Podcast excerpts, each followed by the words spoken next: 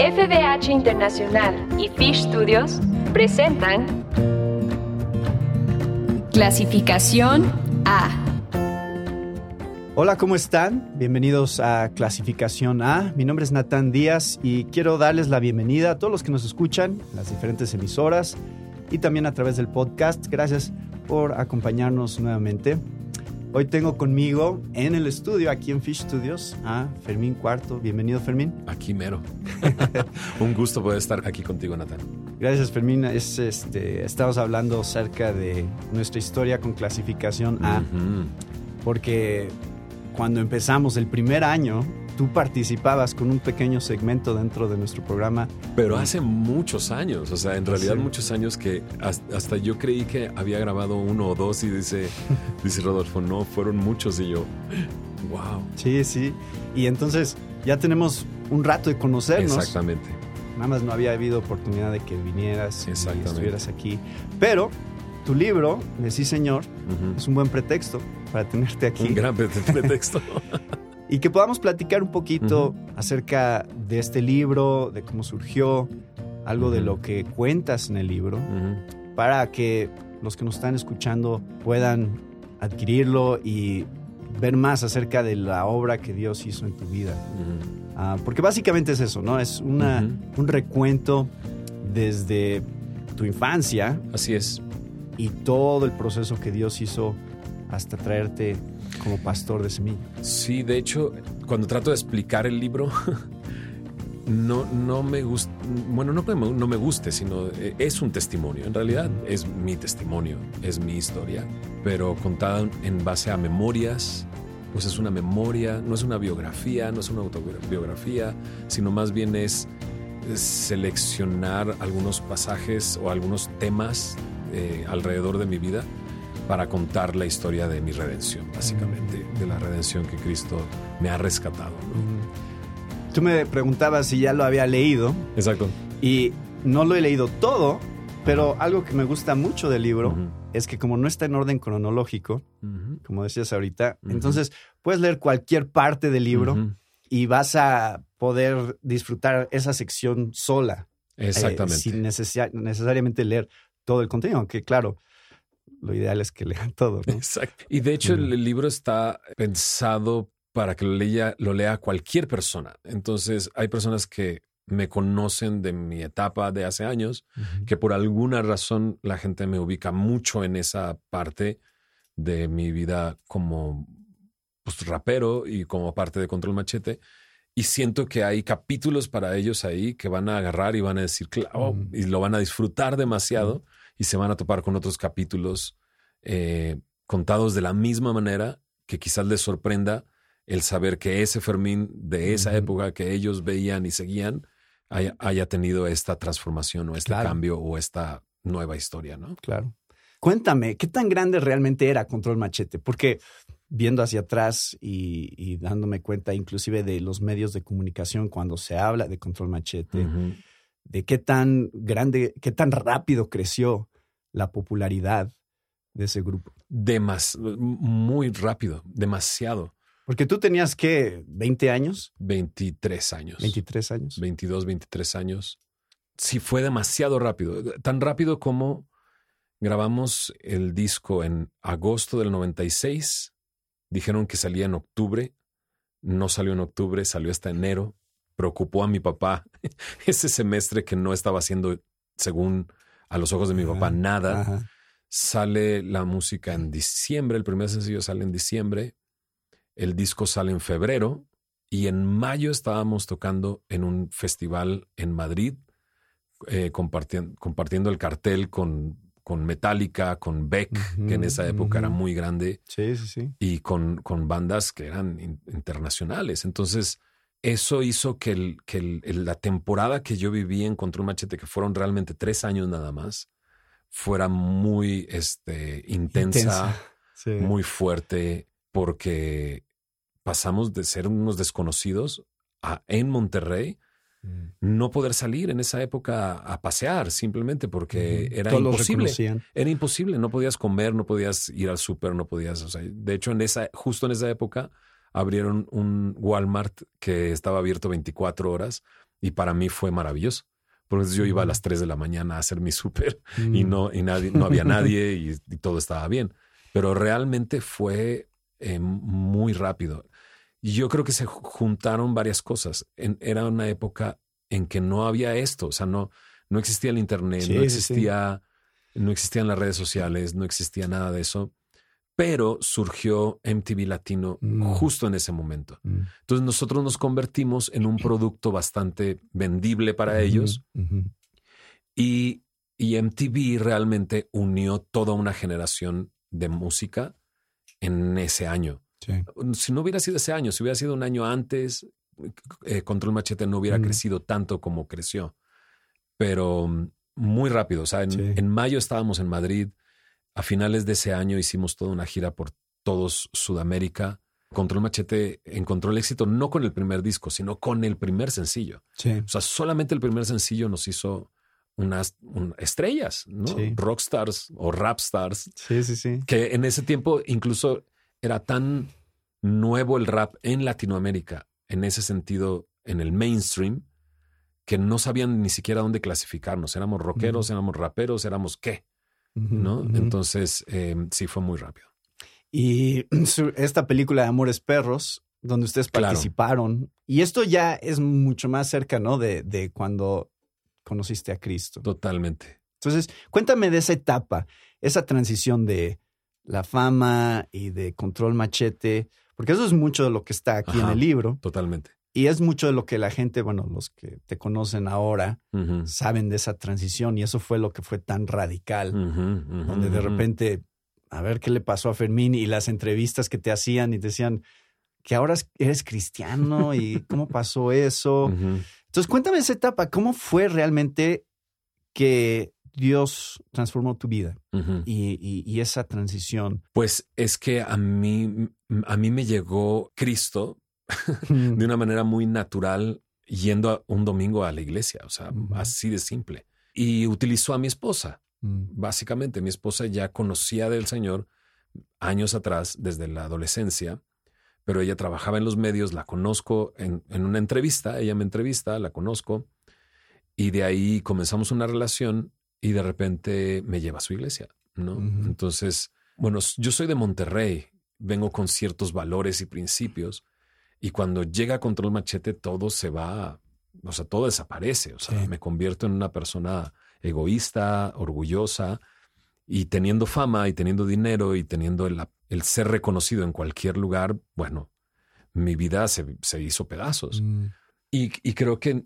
las cosas que comencé a escuchar en la iglesia me resultaron muy familiares mm, por, por mi background. Y, y no que fuera yo cristiano antes, ¿no? Ven- Venía del catolicismo, o sea, yo crecí más como, o sea, en la religión católica, pero me hacía sentido, o sea, me sonaba muy familiar la voz. mm, Yo creo, mi carácter y mi forma de ser y como yo vivía en esa época, Dios llegó en el momento exacto. O sea, Dios llegó en el momento exacto para que todavía yo tenía oídos para escuchar.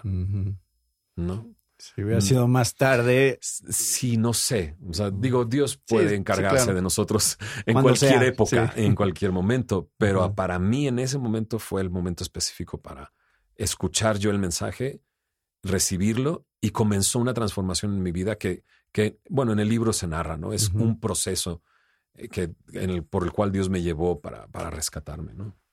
Y después descubriste, ya como cristiano, descubriste que de hecho tu abuelo había sido presbiteriano. Eso fue para mí una gran sorpresa porque falleció mi abuelo justo en ese proceso en el que yo estaba viviendo. Mm. De hecho, la muerte de mi abuelo me abrió una puerta que nunca había considerado en esa etapa de mi vida, que era la eternidad. Claro. O sea, ¿a dónde voy? ¿Y, y qué pasaría si me muero hoy? Y justo había llegado el mensaje y justo estaban pasando ciertas cosas en mi vida y, y detonó el que yo considerara el Evangelio. Pero años después, exacto, en, una, en, una, en un concierto en, en Saltillo, mi papá me va a ver allá, estamos en el hotel y de repente eh, su pregunta por curiosidad fue así de, y a ver, ¿y a esa iglesia donde tú estás yendo? ¿Cuál es? Porque yo he escuchado que hay algunos bautistas y no sé qué. Yo creo que mi papá estaba investigando Sí, con sí, sus sí. amigos o algo así. Y él, y le digo, pues sí, hay, hay bautistas, hay presbiterianos. Y cuando escucha presbiterianos me dice, tu abuelo era presbiteriano. Y yo, ¿cómo? pues sí, tu abuelo era de Texas y él, él era, pero bueno, cuando llegó acá y se casó con tu, tu abuela y no sé qué. Y para mí fue como, wow.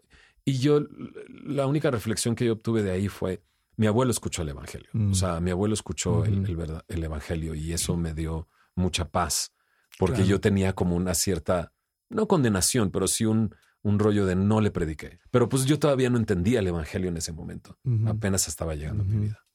Pues hay que hablar de eso, Fermín, porque va a haber gente a lo mejor escuchando este programa que a lo mejor no ha considerado estas cosas, su propia muerte, porque este capítulo del libro donde hablas acerca de tus encuentros con personas, o sea, gente que murió cercana a ti, inclusive desde niño, ¿no? Uno de tus compañeros de clase, que dices, o sea, de repente les avisaron, oye, se acaba de morir uno del salón. Y, y, constantemente estabas siendo confrontado con esa realidad. Un día vas a morir. Exactamente. Entonces, vamos a hablar de esto. O sea, ¿qué es el Evangelio? ¿Cómo es que el Evangelio nos da esperanza? Nos ayuda a entender por qué existe la muerte y a tener paz en el presente acerca de lo que va a venir. Así es. Y, creo que eso sería una de las cosas, los deseos de tu corazón sobre este libro. Totalmente. Que la gente conozca a Cristo, que sea algo que sea poderoso para ayudarles a pensar sobre su propia vida. Que digan, ah, sí, estas luchas no son exclusivas de ti, o sea, son eh, experiencias del ser humano en general. Cómo enfrentamos el dolor, el sufrimiento, la muerte en nuestras vidas, dónde hay realmente esperanza para nosotros. Y esto es lo que nos une a ti, a mí también, es esta fe. Somos creyentes, hemos encontrado salvación en Cristo Jesús, el perdón de nuestros pecados. Entonces, cuéntame un poquito más de esta parte, que es el mensaje que quieres que la gente escuche, porque hoy en día tú sigues teniendo oportunidades. Totalmente. De hablar en contextos completamente no cristianos. Te invitan a eventos como el Vive Latino y cosas así donde eh, la gente no está yendo a escuchar una predicación. No. Pero tú tienes la oportunidad de compartir el Evangelio y creo que es una de las áreas donde Dios te ha usado de una manera única para hablar de algo que todo el mundo tiene que escuchar. Sí, es muy curioso que Dios me lleva a lugares que sé que, que o sea, podría decir que están llenos de personas que no irían a una iglesia. O sea, que no irían a una iglesia y que no esperarían escuchar el mensaje de evangelio en el lugar donde se encuentran. Mm, yo no sé si lo has notado tú, pero en los últimos años el, se ha desvalorizado tanto al ser humano mm. que me duele que, que, hay generaciones nuevas que no valoran la vida. Siento que algunos ven la muerte como, ah, bueno, pues sí, si Dios me quiere llevar el día de hoy, pues bueno, listo. Sin pensar ni Dios, ni muerte, ni consecuencia, ni, Ciclo de la vida. Ajá, ciclo de uno vive, nace, vive, se muere y ya. A mí me gusta mucho pensar en el hacerle ver a las personas, Dios te creó. O sea, hay un creador y si Dios te creó, entonces tiene un propósito para tu vida. Y si no estás viviendo ese propósito para tu vida, le estás robando algo que le pertenece a Él. Pero cuesta trabajo hacerle a la gente entender esto porque el, mundo, y lo sabemos, el mundo, ¿no? Y la carne y, y el enemigo de nuestras almas está con todas sus armas tratando de desvalorizar tanto al ser humano que ni siquiera piensa en eso. Claro. Que no piensa en eso. Entonces, em, con el libro, pues la intención es eso, ¿no? Utilizar este gancho de que las personas me conocen de antes, que saben de mi historia y que, y que recuerdan las canciones por alguna razón. Ahorita la primera pregunta que me hiciste fue ¿qué, tanto, qué tan grande fue contra el machete? Lo sorprendente es que no solamente se hizo muy grande en esa época, sino sigue siendo muy grande el día de hoy. Todavía se sigue hablando de. Dios ha permitido eso y es agarrar esa, esa herramienta y decirle a la gente, claro, o sea, yo era un chico de provincia que de repente encuentra la fama y de repente encuentra un mensaje no soy un Luis Miguel, digámoslo de esa manera, que siempre ha sido una estrella, ¿no? Sino que soy un ser humano como cualquier otra persona y que eso que, que Cristo llegó para darme vida eterna está disponible para todos. Sí. Entonces, sí, no eh, cuesta trabajo también en un mundo donde ya el pecado se ve como algo tan natural y tan normal porque luego somos muy buenos para justificarnos. No, le hago daño a nadie. Claro, claro. O sea, yo hago las cosas y no le hago daño a nadie. Lo que la mayoría dice. Ajá. sí. Entonces cuesta mucho trabajo hacerle ver a esa persona, no, claro que sí. Y no solamente eso. Has quebrantado la ley. De exacto. Es, esto te pone en una situación delante de Dios y necesitas su gracia. Sí, claro. necesitas su gracia, necesitas su misericordia, necesitas su amor. Eh, entonces, pues sí, el libro pretende eso.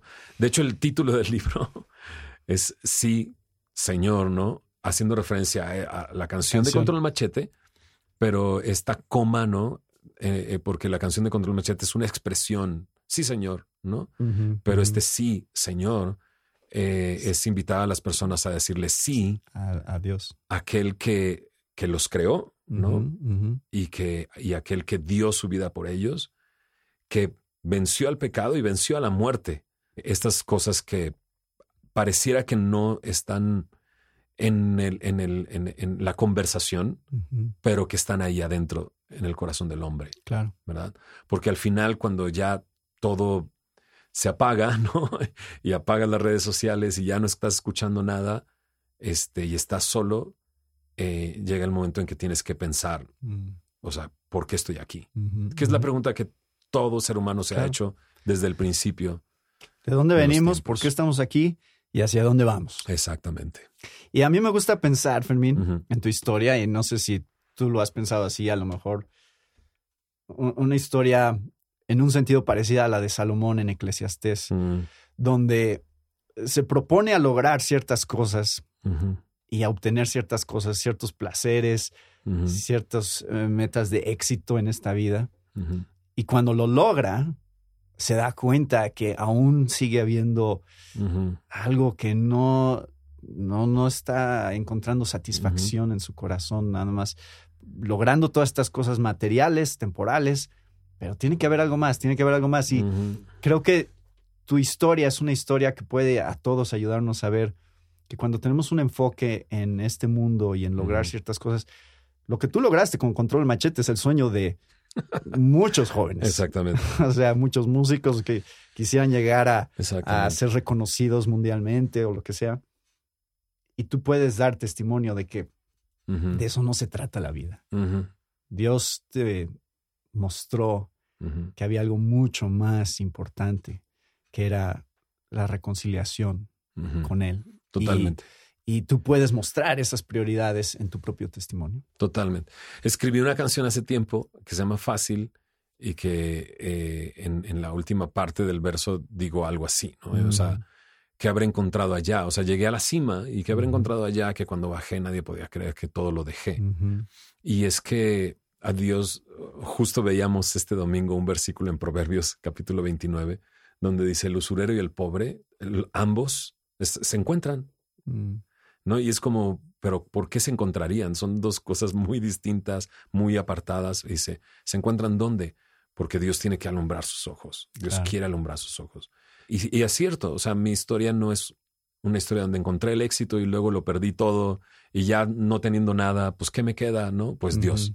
No, en realidad Dios llegó en un momento en el que... Tú pudiste haber seguido en esa dirección. y mi sueño lo había alcanzado. O sea, de, niño tenía el sueño de ser famoso y de que la gente cantara mis canciones y, lo, y, llegué a ese sueño. Y es ahí donde Dios me encuentra. Entonces, yo creo que no, o sea, no hay ningún lugar, ninguna circunstancia, ninguna situación en la que tú te encuentres que estés fuera del alcance de Dios, mm, digámoslo así. Fuera del alcance de Dios. No, Dios, Dios quiere rescatarnos en cualquier lugar donde te encuentres. ¿no? Y bueno, es nuestra oración, Fermín que tu testimonio siga impactando vidas de esta manera, ayudándoles a pensar qué es lo que realmente importa, en dónde está el verdadero gozo y la verdadera satisfacción, que no es temporal, que no pasará. Y solamente en Cristo y en lo que encontramos a través del Evangelio es que tenemos algo eterno. Y si tú y yo, o yo morimos hoy, sabemos que va a pasar, sabemos que sigue, que es mejor ¿no? que lo que podamos tener en esta vida. Así y creo que ese es el mensaje que has tratado de estar comunicando desde tu conversión, en cada concierto, cada oportunidad que tienes y también en tu propia iglesia. Totalmente. Este, cuéntanos nada más brevemente cómo es que Dios te llamó a ser pastor, porque esa es otra fase que no necesariamente esperarías. Una cosa Exactamente. es convertirte al cristianismo, ¿no? Pero la otra es ya decir, creo que Dios quiere que enseñe la Biblia eh, constantemente a una congregación. Es muy curioso, pero aún no lo sé. aún no lo sé. Solo sé que Dios me dijo, sígueme. Y al seguirle, entonces, digámoslo así, me dejé llevar hacia donde Él estaba caminando, por así decirlo. Me encuentro en la Biblia a un Pablo, a un Pedro y a un Andrés y a un Juan y a un Jacobo que estaban pues, en el diario vivir, o sea, echando las redes, remendando las redes. lo de todos los días. Exactamente. Y de repente Jesús dice, sígueme. Ni en mis sueños más guajiros hubiera pensado ser pastor de una iglesia, ni dedicarme a eso. Pero Dios, que tiene mucho humor, me, me, llama a hacer esto y estoy muy contento de poder hacerlo, ¿no? En, en realidad. Y me, me, no puedo perder de vista que el llamado que Jesús me hizo fue a seguirle y esté o no esté como pastor es a seguirle. Sí, claro, claro. Y eso es algo maravilloso. Entonces me deja muy, me deja muy tranquilo de que mientras le siga y yo haga lo que Dios me ha llamado a hacer, Él se va a encargar de todo lo demás y no está en mí esta presión de soy el pastor de una iglesia. Pues en realidad soy un hijo de Dios que está siguiendo al Señor y Dios me tiene en esa función en el día de hoy y yo feliz de hacerlo mientras Dios me permita seguirlo haciendo. ¿Me explico? Y por, por lo menos en tu caso, no pueden acusarte de estar tratando de hacerte rico de esa manera, ¿no? y, me, siguen acusando. bueno. Es muy chistoso porque el, quién sabe qué idea tiene el mundo que. bueno, es muy común, ¿no? Que diga, no, es que es un negocio tener tu iglesia. Es bien curioso porque eh, sí, exactamente. Es muy curioso porque dejó, dejó control machete y como ya no le daba dinero, entonces se fue de pastor. y luego me ven tocando canciones de control en algún lugar y dicen, ya, como no tiene dinero allá, ahora, tiene, busca dinero acá. Y yo así de, no, lo que, no es, lo que menos estoy buscando en este mundo es dinero porque sé que es tan pasajero y tan fácil se pierde que no puedes poner tu confianza en él, ¿no? Entonces, sí, eh, la verdad es que es, ha sido algo maravilloso. Estos años, junto con mi esposa, con mis hijas, ha sido eh, una gran bendición ser parte de Semilla de Mostaza, pastorear la iglesia y no solamente eso, sino ver a personas nacer de nuevo ahí, crecer, eh, disipularse, convertirse en discípulos, restaurar restaurar sus matrimonios, sus familias, recuperar cosas que por el pecado habían, habían perdido, ¿no? Y no solamente eso, sino encontrar otras personas que se dedican ahora también a eso mismo y verlos entregados en la enseñanza de la palabra, en servir a la iglesia, en amar al Señor, es algo maravilloso. Una nueva generación de líderes. Sí, eso es algo, algo increíble que Dios me ha permitido ver y bueno, eh, estaremos haciéndolo todo el tiempo que Dios permita que lo hagamos. Pues muchas gracias Fermín Creo que ha sido bendición tu ministerio en estos últimos 20 años. Para nosotros también el ver lo que ustedes están haciendo. Eh, hemos interactuado en muchas cosas. He podido conocer mucho del ministerio de Semilla, pues a través de actividades y familias que en algún momento estaban allá, ahora están acá con nosotros y hay esa comunión y esa unidad en Cristo, ¿no? Que estamos muy agradecidos de tener. Sí, es, es muy lindo. Es un gusto conocerte, Natal. Sí, no, igualmente, Fermín. De por, tantos, por tantos años. Pues muchas gracias, Fermín, por acompañarnos aquí en Clasificación A, aquí hasta Fish Studios, de este lado de la ciudad. Sí. y bueno, aquí está, este es el libro, Sí Señor, Fermín Cuarto, ya está disponible, de VIH. Y bueno, los animamos a que lo consigan, lo lean. Y muchas gracias, Fermín, por acompañarnos hoy. Gracias a todos ustedes también que nos acompañaron con otro tema de interés para la familia de hoy. Se despide de ustedes, Natán Díaz.